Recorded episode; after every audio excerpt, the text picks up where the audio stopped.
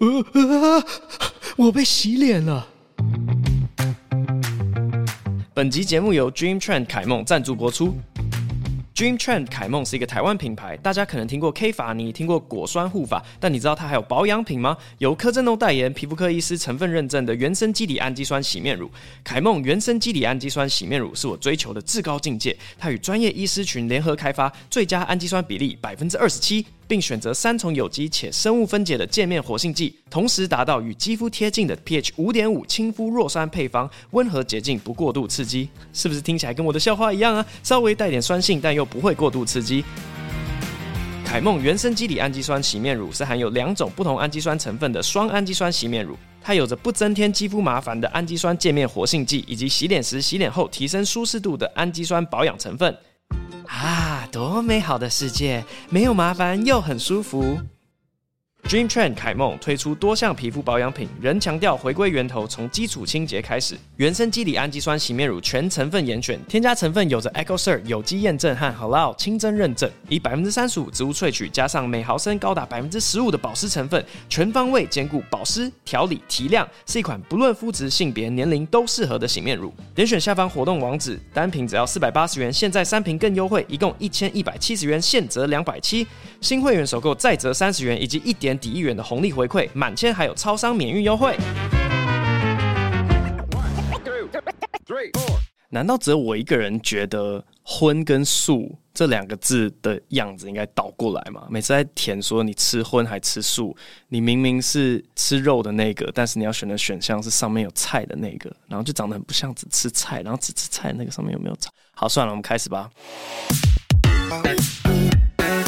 Hello，各位听众，大家好，欢迎收听这一集的播音。在进入主题之前，我们先来闲聊一下好了。闲聊我最近的近况，最近当然就是在 chill，因为专场结束一个月，我自己觉得就像发片歌手刚做完一张唱片，或是刚办完演唱会的那个样子，应该要稍微让我休息一下下，然后再重新出发。不过只要到七月又要开始出国去巡回了，然后这次是澳洲。布里斯本真的很惊人呢！布里斯本是我们原本三个墨尔本、布里斯本跟雪梨里面第一个卖完了，它非常快就秒杀了。然后我们后来加演，它也是第二个卖完的。我记得墨尔本好像快卖完了，但雪梨还有好一阵子，所以雪梨要加油。那布里斯本，哇塞，我已经期待去布里斯本，但从来没去过。同时，也在留言区看到超多人在敲碗博斯，我看到了博斯，所以我们现在在算那个损益去博斯划不划算？很希望算出来是可以去的，就可以去西澳见见大家。那阿德雷德就算了哈，因为阿德雷德人太少了，敲碗的人太少，我们就想说哦，算了啊，那阿德雷德就先不好意思，下一次再说。然后同时还有在看的是奥克兰、纽西兰，敲碗的人没有很少。好，所以这个就是我最近的资讯，感谢各位的支持，尤其是布里斯本的，那墨尔本也谢谢你们，雪梨就再加油加油，雪梨的，雪梨大家呼朋引伴，好不好？应该会融入一些新的内容，想办法去串联到小巨蛋的里面，因为我想说，你如果真的想要看小巨蛋的话。大家应该线上版都有办法买，都有办法看，但是去那边应该可以听到一些额外的多余的东西，会是比较多的价值。这样，那这是我的近况。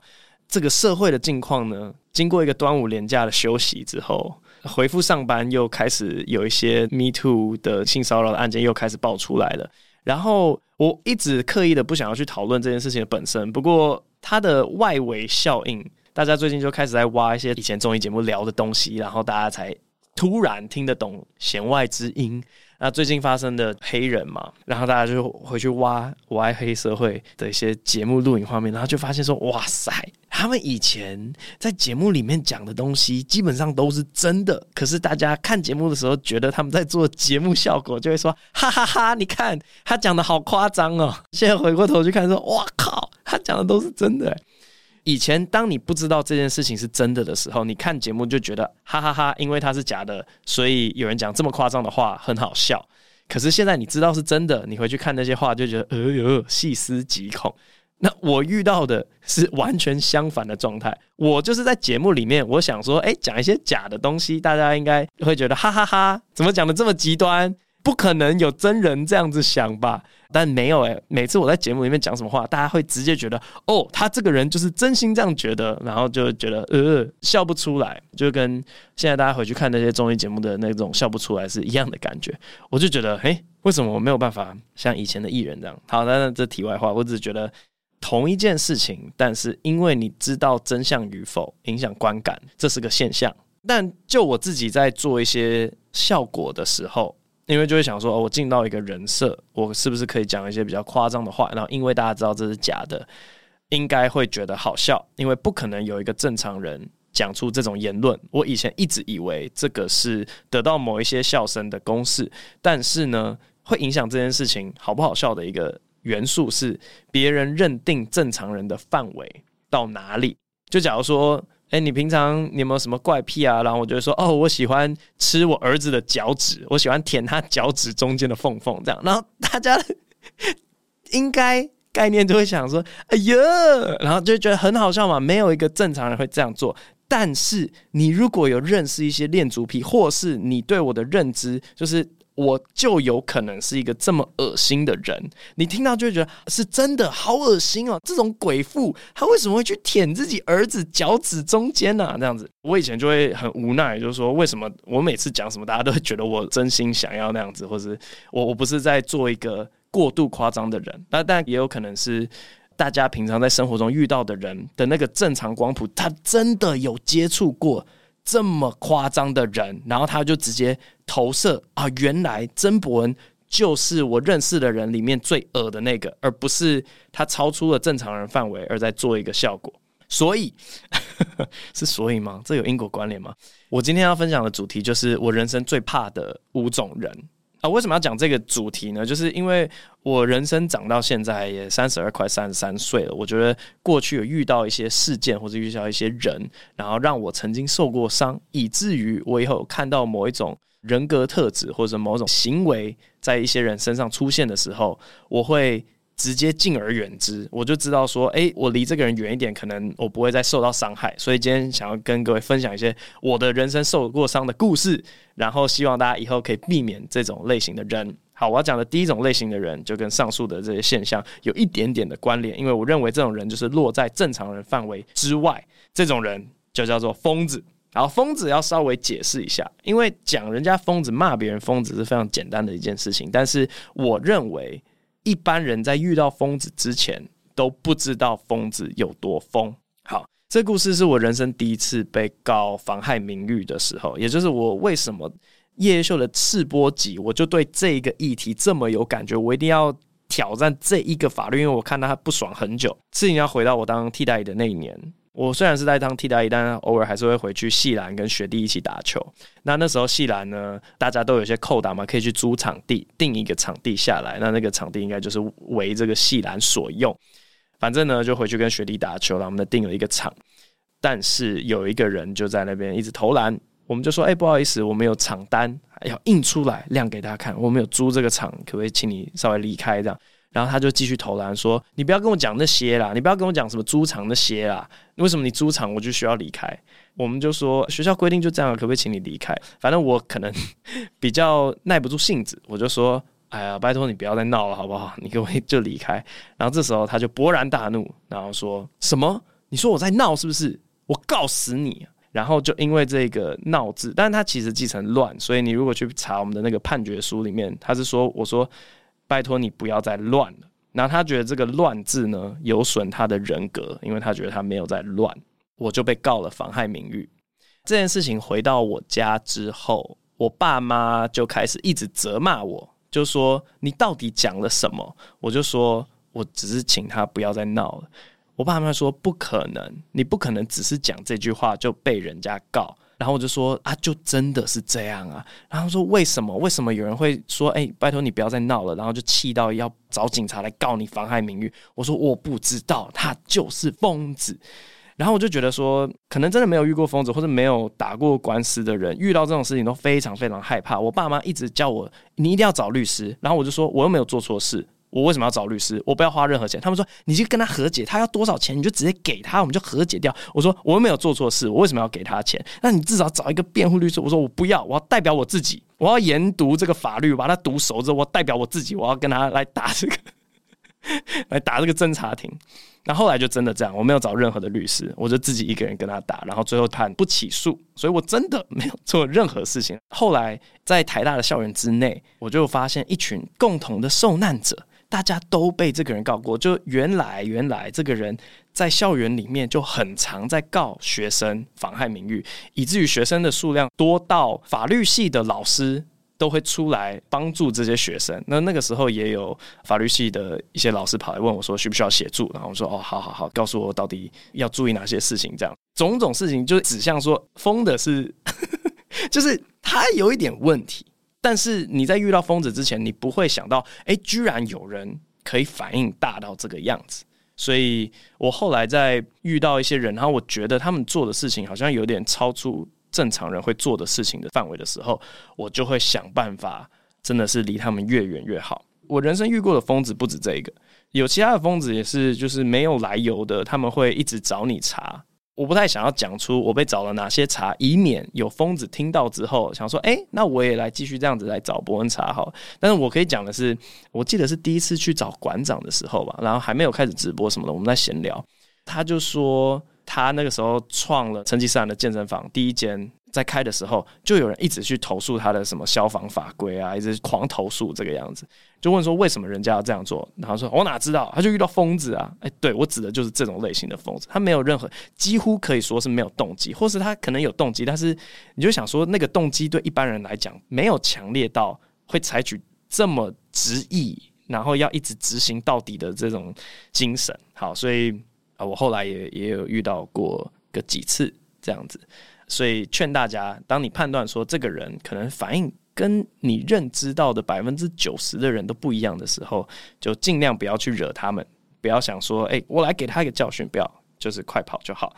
好，第二害怕的一种人叫做觉得自己怀才不遇的人，觉得自己怀才不遇的人呢，通常它的外显特征有什么呢？就是它还真的有一点点小小成就，但是并不是到最顶尖的成就。科学家里面有流行一句话，就是当你学的东西多到某一个程度，你就觉得哦自己很了不起，然后你什么都知道。但是当你学的东西更超越了那个境界的时候，你就会反而谦虚，然后知道自己什么都不懂。好，那我觉得这种觉得自己怀才不遇的人，他可能就是落在第一种处境里面。他有一点点的小成就，但是他就开始觉得自己很了不起，然后他看着别人的成就比他更高的时候，警察来抓我了，我讲错话了。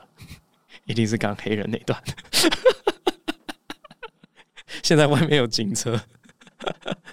好，所以他外显的表现呢，可能就会像是我随便举例啦，在 Facebook 或者在 YouTube 或者 IG 上面，他的追踪数可能就是个位数个万，他也算是一个小小的 KO 了。但是呢，他看到有那种几百万订阅的人。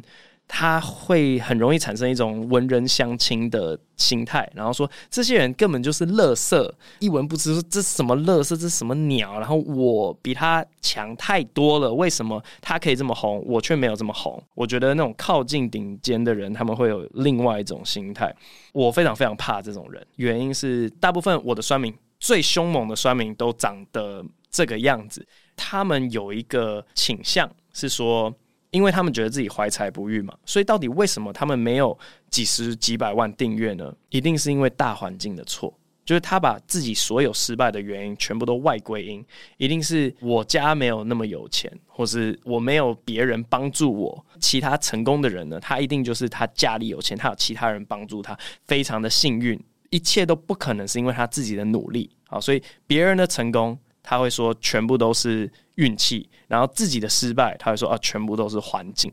既然他的想法是这样，他觉得这个世界欠他的太多，那这种人就很容易在别的地方会想要把这个世界欠他的东西全部的讨回来。也就是说，当你遇到一个觉得自己怀才不遇的人，然后你要跟他合作的时候，他往往会对自己的价值产生一种错误的判断。他觉得自己的价值高于其实你对他的评价。然后呢，当他的可取代性其实很高的时候，他却觉得自己很不可取代，然后就开始要求：哎，你要对我这个薪水要高一点，或者你对我要松一点，你要听我的。因为前面讲的这些，就环境欠他的已经太多，所以他总要有个地方讨回来。那他没有别的地方讨，就他就是合作的时候跟你把他讨回来。所以我非常非常怕觉得自己怀才不遇的人。好，第三种人是聊到不是工作的场景，是要交朋友的人的话，我最怕的人是会凹别人好处的人。我超级超级怕这件事情，在比较近期认识我的人里面，可能觉得比较难理解，因为。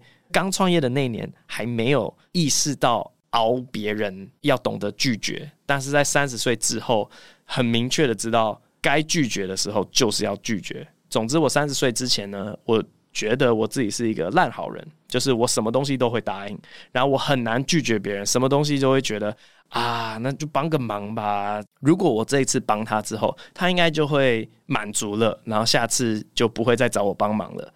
那殊不知呢？No no no no no no no no！当你帮助过他一次之后，他还绝对会回来，然后跟你讨一个更大的。他不是有意的，但是通常会凹别人的人，他会凹到没办法凹为止，他会一直回来找你，然后一直凹更大的。我举一些比较无伤大雅的例子好了，在我开那个二三喜剧俱乐部之后啊，有些。呵呵就是某种 KOL，不管是 YouTuber、歌手或者艺人什么巴拉巴拉的，他们就会说：“我想要去看某一场 Open Mic，你可不可以帮我留两张票？”然后就说：“哦，好啊，好啊，可以啊。”你就直接跟门口讲说：“哎、我是谁？”然后他就会应该是帮你预留一个座位这样子。好，那通常这种现象，我觉得就是你凹一次应该就够了吧？你不是来观光，然后看一下哦，有趣有趣就够了吗？但是有些人他们就会哇，很好看呢，那我可不可以下个礼拜我我再订两张票？哎，好险！我在开二三之后我就知道说要拒绝，所以我通常遇到他们第二次来要的时候，我就说呃不好意思，因为通常这个是要买票的，我们可能没有办法每个礼拜帮你留两张票。然后他们就会哦，好好好，那我自己买票。就真的是遇过蛮多会跟我要票的人。都会来要第二次，就是要么是次数变多，要么就是数量变多。他就说：“哎、那我这次可不可以带三个朋友这样子？”然后不会凹票的人就是不会凹票，因为以前蛮常被凹的，所以我现在才知道要拒绝。可是我还是蛮怕会凹别人的人。好，接下来这种人，因为我我有大概分类一下，然后就会发现说：“哎、其实好像遇到的人不是在工作上，就是朋友圈，要么就是路人。”所以接下来我怕的。另外一种路人是在社群媒体上面，假如说他的大头照上面有放任何的外挂的框框，举凡这个 乌克兰国旗啊，或是彩虹，然后什么 Stay Strong 还 Stay Together 啊，或是台湾羽毛球有一个小点点压在白线上啊，或是有这个 我不知道还有什么。还有什么滤镜啊？反正就是会在大头照上面放滤镜人。哦，我怕的要命，我真的非常非常的怕。因为通常这种人有某种价值观是觉得非常非常重要的，然后这个价值观重要到他们认为你在社群上面认识他们，你。开门见山，第一件事情，你看到他的照片，你就必须要知道他是这一个价值观。而通常这种人，他们的行动力都会非常的高，因为他们为了自己的价值观，变成义勇军，回留言呐、发文呐、转你的东西来骂你 等等的。我只是根据我个人的观察，就是在社群上面有这种滤镜的人。他们的攻击性会比没有滤镜的人来的高一点点，所以我相当害怕这种人。好，我不是针对任何的个人，但是就是说观察到这样，嗯，很怕，怕到不敢讲。好，我们赶快进入第五种，在讲最后第五种之前。我应该要在一开始就打一个预防针，但我觉得现在打预防针好像也也可以。就是我在讲这一集主题之前，我有问过各个同事，就是说，哎、你最怕遇到哪一种人格特质的人？哎、你呢？你呢？这样子。然后我发现每个人的雷点差非常非常多，然后都是跟你自己的个性有关。基本上大家都是怕跟自己极端相反的人，所以。以上我刚刚讲的一些东西啊，就是我并没有觉得我怀才不遇，或者我我完全不会熬别人，我非常非常少熬别人。然后你要说我没有核心价值吗？诶，可以，我接受这个讲法。但是因为我真的就我觉得这个世界有一天什么都会不见嘛，没有任何事情是重要的。那 我在问某一些同事的时候，你最怕遇到什么样类型的人？然后那个同事就讲说：“哦，我最怕遇到完美主义的人，因为完美主义的人就是你做每件事情，他觉得说你这样做不好，你这样做不，你你为什么这样做？哎呀，烦死了！拿过来，你要这样子这样子。”我就吓到了，因为他跟我接下来要讲的这种分类是完全相反。那个同事一讲这个答案，我想说，哇，哇塞，那你就是怕我啊，然后我就是怕你呀、啊。好，我在工作上面最怕遇到的一种人，就是工作态度随便的人。哎，这个其实很广哎，因为对一个完美主义的人来说，你只要不是完美主义，你任何的东西都叫做工作态度随便。我举一些例子好了，我拿贺龙来开刀好了。就是我认为，你每一个礼拜去 open mic，你要试的东西应该是非常明确的。我需要知道某个东西 work 不 work，我是带着这个目的去试我的段子的。但是呢，以前某一次的 open mic 上面，贺龙就说：“哎，你们是不是今天少一个人？”我说：“对，少一个人。”然后，然后他说：“那我可以上去讲吗？”我说：“你有东西讲吗？”他说：“哦，没有啊，就上去跟大家聊聊天啊。”然后我我当下我说心里我没有办法接受。我没有办法接受一个人不知道自己要试什么样的东西，然后就只是上台要跟大家聊聊天。好，算了，压下这股怒气。如果你要重新框架这个问题，然后你说服我说：“哎，我今天要练我的即兴。”那我就觉得 OK。好，那你上去跟大家聊聊天，因为你有说服我，你知道你要练即兴，或是你知道你要练观众互动，这些都可以说服我。但是你不知道自己要干嘛的时候，我就觉得这叫做随便，工作态度随便。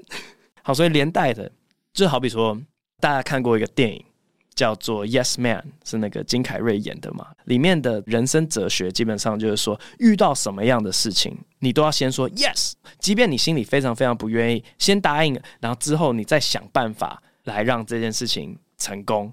我在工作上最怕的就是 Yes Man 的相反，也就是俗称的 Naysayer。那其实 naysayer 就 N A Y 呢，就是以前的人讲英文讲得非常奇怪，所以他们不知道为什么要讲 nay，nay 就是 no 的意思，所以就是 no sayer 会讲不行的人。你会跟他讲说，好，我们现在的目标是这样这样，然后他们说啊，不可能呐，不可能，太难了，因为种种现实的考量，巴拉巴拉巴拉巴拉。他的第一个直觉反应是跟你说不行，而不是行的人。我在工作上非常非常怕这种人，因为刚好。跟我是极端的相反。如果今天说，哎、我们就是要画大饼也好，定一个宏愿也好，如果要达到一个不可能的任务，我心里就会先说，好，那我们来想办法让它变成可能。我不会是第一个直觉就跟你讲说，那不可能，直接放弃吧。好，所以 Naysayer 在我的概念里面，因为我刚好不好意思是一个完美主义的人，就会把它定义成为工作态度随便的人。好，那以上呢，就是我人生最害怕的五种人。你通常在外面遇到一个人，你对他一无所知，你没有办法知道他有没有落入你的地雷区。所以我个人觉得应该要做，但是我自己还没做的事情是，就是每个人都扪心自问说：诶，我的雷区到底在哪里？我最怕哪一些类型的人？接下来就是要做出一个简单的测验。我要如何非常快速的知道说，诶，你这个人工作态度随不随便，或是？哎，你这个人会不会凹别人？我要如何知道这件事情？当然，脸书滤镜这个是一看就知道。我要怎么知道你怀才不遇？然后就定出一个小小的测试问题，这样大概就三题。然后在第一次见面的时候就，就哎，那我问你哦，那你觉得？有没有一天什么 Rick and Morty 可以全部变成 AI 写？然后那个人说啊，那不可能呐、啊，那个太远了吧？那这种人就说哎，谢谢谢谢，那我们再联络。然后我觉得应该做出一个简单的测试来，让自己快速的避免跟自己不太适合相处的人相处。这样，但其实大家好像，嗯，我嗯。算了，我每次讲话，脑中同时会有一个人一直不断的否定我自己。我刚刚否定自己的声音就在跟我讲说：“哦，所以你现在就是在教大家说，我们这个世界上各式各样的人，然后都不用试着去跟不一样的人相处哦，你就是一直窝在自己的同温层就好吗？这样子这个社会真的会好吗？”然后我脑中有第三个声音跑出来说：“啊，有什么不好啊？现在不就是变成这样子吗？现在不就是？”分众非常的清楚，然后大家就窝在自己的同温层都很好啊，井水不犯河水，这种不好。然后就第四个声音跑出来，想说：“喂喂啊，你这样子，你没有办法。”好，算了算了算了，大概就这样子啊。反正我个人的人生哲学是这样：你要不要试着去跟自己不一样的人沟通？你可以做这个判断，但那可能会落入我第六个人。我最怕那种明明就相处不来。然后还硬是说，我们一定要想个办法沟通，然后把这个结给化开。没有，没有办法化开。我们就是不要介入彼此的人生。OK，好，完美。这一集的分享都到这边，我们接下来进入 Q&A 的部分。好，首先第一位是太扯了，为什么每个昵称都被用过了？博恩大于一百分。博恩你好，你之前有提及你认为你是艺术家，我想要问你会不会在进行团队活动或是与人共事的时候觉得很烦？哇塞！这也太切题了吧！等一下，我真的没有先看这些留言呢。但第一个留言就跟今天的主题也太像了一点点。好，觉得别人做的不够好，不是你满意的样子，就会想要全部揽下来自己做。哎，对，我会听起来好像有点完美主义。问号喂，但感觉艺术家听起来都是这样，等于等于。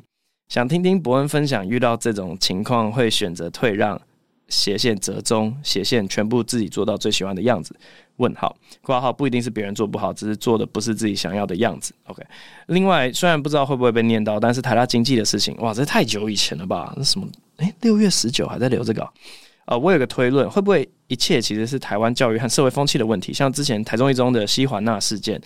呃，包括这次的台大生说出这种充满歧视言论的都是高材生，会不会就是因为台湾挂号甚至华人的升学至上主义造成这种歧视笨蛋的想法出现？如果政府更大力推广职科的优点与职校在未来与社会的帮助与专业性，或许社会就不会一昧的追求好成绩与高学历。问博恩本人感觉在挖洞给你跳，所以我想要问你有没有听过身边高学历朋友说出？类似这种充满忧郁感的话，因为身为第一志愿的学生，我其实偶尔也会在内心出现类似这样的想法。但是我会说，我是台湾升学体制之下的受害者，才会出现如此的价值观偏差。但又是第一志愿的骄傲学生，好像我是既得利益者。问号，最后花光了零用钱，终于第一次看到伯恩的专场，然后有一个哭脸。从之前高中到现在大学，都是萨泰尔各种有趣影片帮助我脱离读书苦海的。破烂者真的非常非常好看。原本以为早上念书，晚上去看会睡着，结果笑到下巴快脱臼，哈哈哈！非常享受当晚与大家一同欢笑的氛围，真的很谢谢伯恩与萨泰尔给我这么快乐的夜晚。By the way，狗狗段子是我觉得最好笑的部分，是伯恩讲狗狗的语气，真的、当天讲了两次，我都快笑死。可以请伯恩再说一次狗狗吗？然后有一个小小的请求，请问伯恩可以跟我说考试加油，祝我考上台清交吗？等一下，你不是已经上大学了吗？虽然听完也不会考上，哈哈哈，但还是特别希望可以得到伯恩的鼓励。希望伯恩可以在下次巡回之前好好休息，也希望未来可以去更多不同的地方表演，给我们更多的喝酒故事。好，感谢你啊！好了，考试加油了。我觉得考试加油是值得祝福的，毕业快乐不是，生日快乐也不是。OK，考试加油是。好，当初台大经济系的事件的时候啊，我脸书就有发一个现有文啦，就是黄豪平来的那集，我们有讨论到那篇文章。我其实打的这个现象呢，跟你讲的简直是一模一样。不过你说那个台中一中西环那事件跟这次那个台大经济系爆出来都高材生，后面叭叭叭叭叭，你为什么不觉得说只有高材生讲这种话才特别会被放大来报道？因为爆出顶大有这种行为才特别的震撼，然后社会才会讨论起来。我觉得这个可能性也是存在的，所以就不讨论后面说什么升学主义至上这个。然后后面有什么东西？哦哦，狗狗，狗狗是这样子。我以前养的那只狗啊，我没有帮它取名字，它真的就叫狗狗。因为原本是我们两个月把它带回家的时候，就想说先叫它狗狗，然后我们来慢慢想名字。那这个名字后来也有想到几个啊，什么呃乱讲什么理查二世之类的。好，那就叫它哎、理查二世，它都不理人，然后叫狗狗，然后它就轰直接回头，完蛋了，就改不了。所以它后来一辈子的名称就是狗狗。我以前养的狗叫狗狗，不知道为什么你觉得会好笑，因为我叫的太习惯了。哎、狗狗。狗狗，哎，想念狗狗。下一位，幸福美美美，幸福美美美，幸福美美美，有需要打三次吗？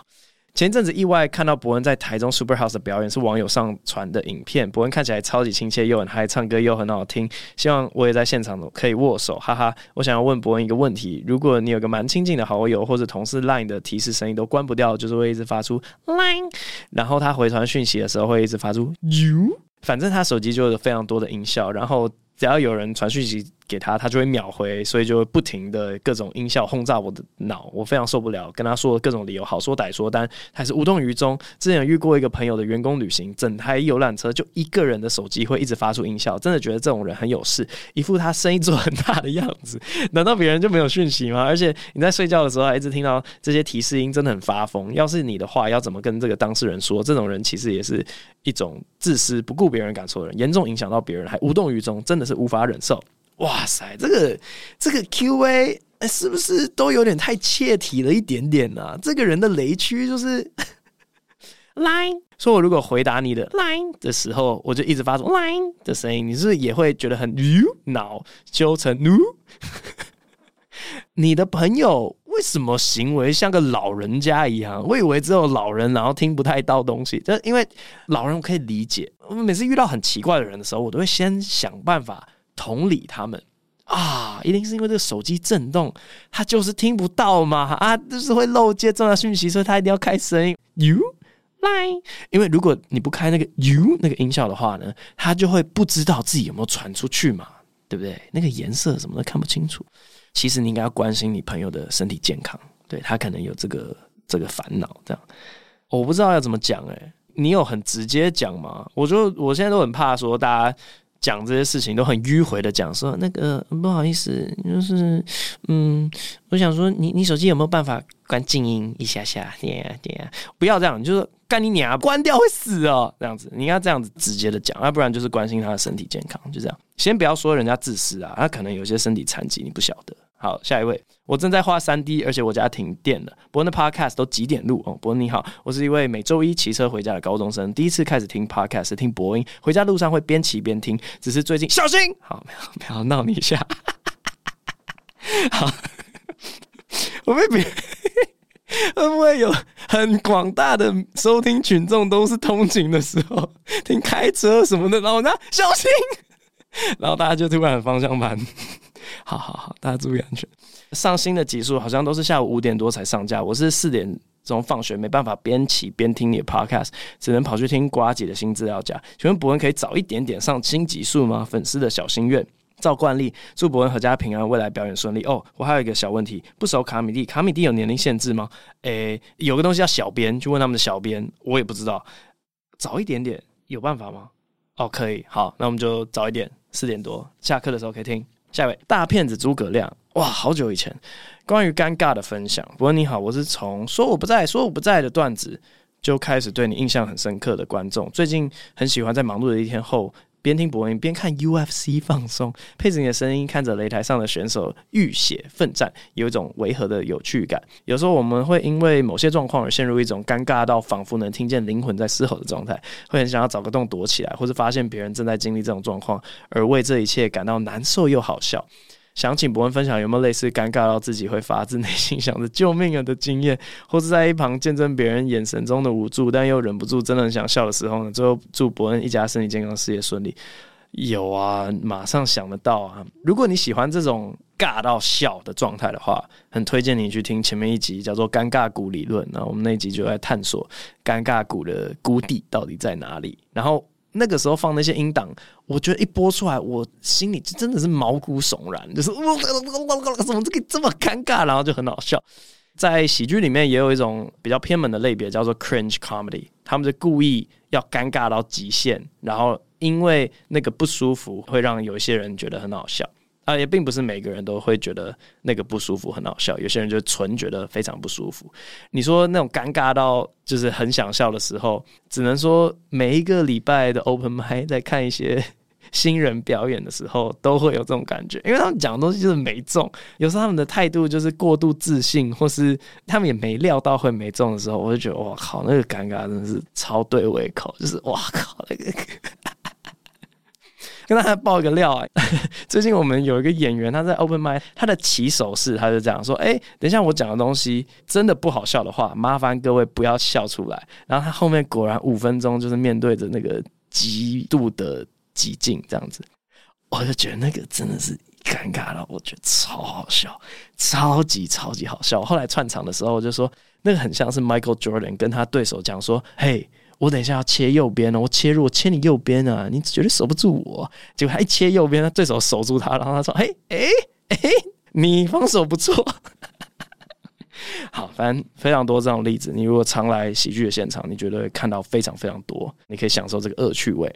下一位。最高的那根韭菜，好怀念韩导。韩导已经隐退几年了，现在不时会想起韩导的幽默风趣。如果有机会，可以再请韩导来合作录音讲理想抱负吗？感觉超棒的吧？伯恩觉得呢？我还有想到一个笑话，请伯恩给分。原住民的 Me Too 是什么？Me 二点七，一点都不好笑。我在猜这个人应该不是。每一集都听，因为如果从以前听到现在，应该会知道，就是我对政治的想法。这样，我完全不会想要再碰政治人物。如果是社会议题，还会想要，但是政治人物，我真的觉得碰了没有好事，所以我个人非常不想。然后不知道为什么会问这种问题。然后原住民笑话，我真的是觉得零分。下一位，乐高高高高乐，可以学燕子的叫声吗？不过你好，听说。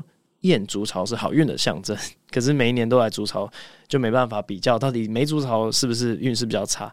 唯一可以肯定的是，筑巢下方衬顶每天都有满满的鸟屎，想移除鸟巢，却因为忌讳没有办法下手。请问这算是中国第一个动保团体计划的鸟类保护手段吗？祝伯恩一家健康平安。你看，哎、欸，呦呦呦，最高那根韭菜、啊，学着点啊！这个人他没有在故意搞笑，还是他有，我不知道。但他留的那个笑话就好笑多了。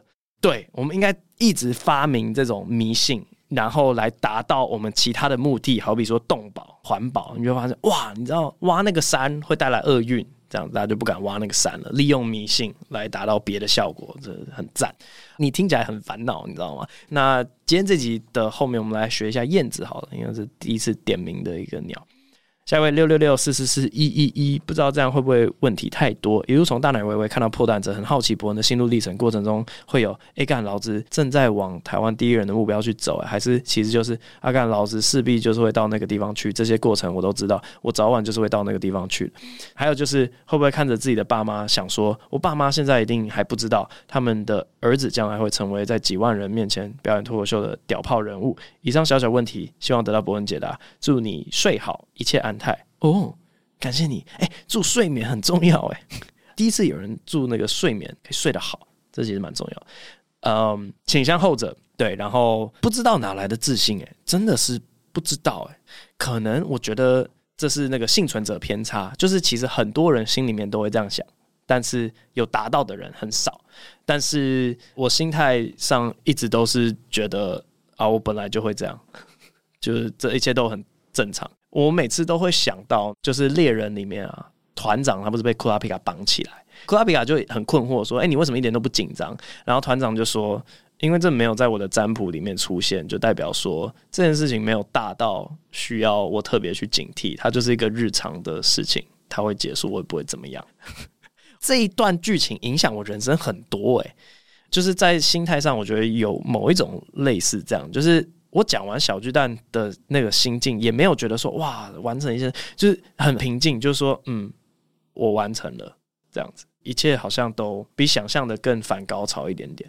哦，有另外一个是我老婆很常笑我的一件事情，是在大奶维维之前，根本什么影片都还没开始上传的时候，我那时候老婆还是女朋友嘛，然后我们就在云端上面建了一个资料夹，上面就写“偶像之路”，这个资料夹的名称叫“偶像之路”。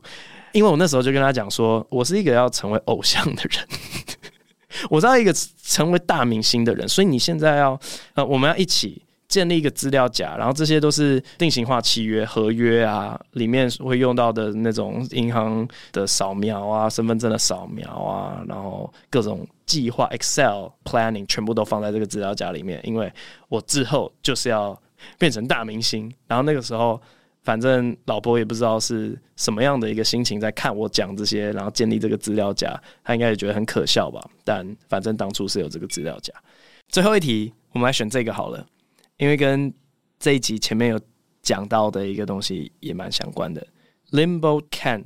他说：“关于被双声道删掉的那些笑话。不过你好，最近回去听了那些被双声道删掉的笑话，听到舔牙医助理手指那一段，请问博恩后来去看牙齿的时候，牙医助理真的有认出你吗？请问真的有舔下去吗？我觉得这个就是一个很好的例子来示范我刚刚一开始讲到的那个。我刚哎对哎，我刚刚举的例子不是说我喜欢舔我儿子脚趾中间吗？然后在我心中就觉得没有一个正常人会这样子做，所以很好笑嘛。当初在讲那个牙医助理那段的时候，我有一点点就是觉得说没有一个正常人真的会去舔，所以讲出来很好笑。但是这边果然。真的有超出非常非常变态的正常人会这样做，有点太模糊了，所以这个留言才会问下去，说：“请问真的有舔下去吗？”就没有啊，没有主动舔啦，但是他的手指会来碰我。我那时候是说转念嘛，就你转个念，想说：“哎，是不是舔到？”对，好，那没有主动舔。然后你说牙柱到底有没有认出我吗？应该是我在讲那个笑话之前。牙柱都已经知道我是谁，这样，所以应该你要问的是他后来有没有看到那个影片，然后之后每次见面的时候有没有天真几分尴尬，这个不得而知。但我这礼拜五会去看牙医，所以我到时候可以问。不要吧，问了更尴尬吧。好，算了，我们接下来进入燕子的叫声。我记得燕子的叫声就是高到不行，无法学的那种高，这就是 不对，不对，不对，太沙哑了吧？喂，等一下，我用吹口哨。比这还高，吹不出来了。燕子学不出来啊？谁叫我学燕子啊？哪一位啊？哎哎哎，我帮你翻出来。你叫什么？乐高高高高乐，不要再提出这种无理的需求了。好，这一集播音录到这边，下一集再见，拜拜。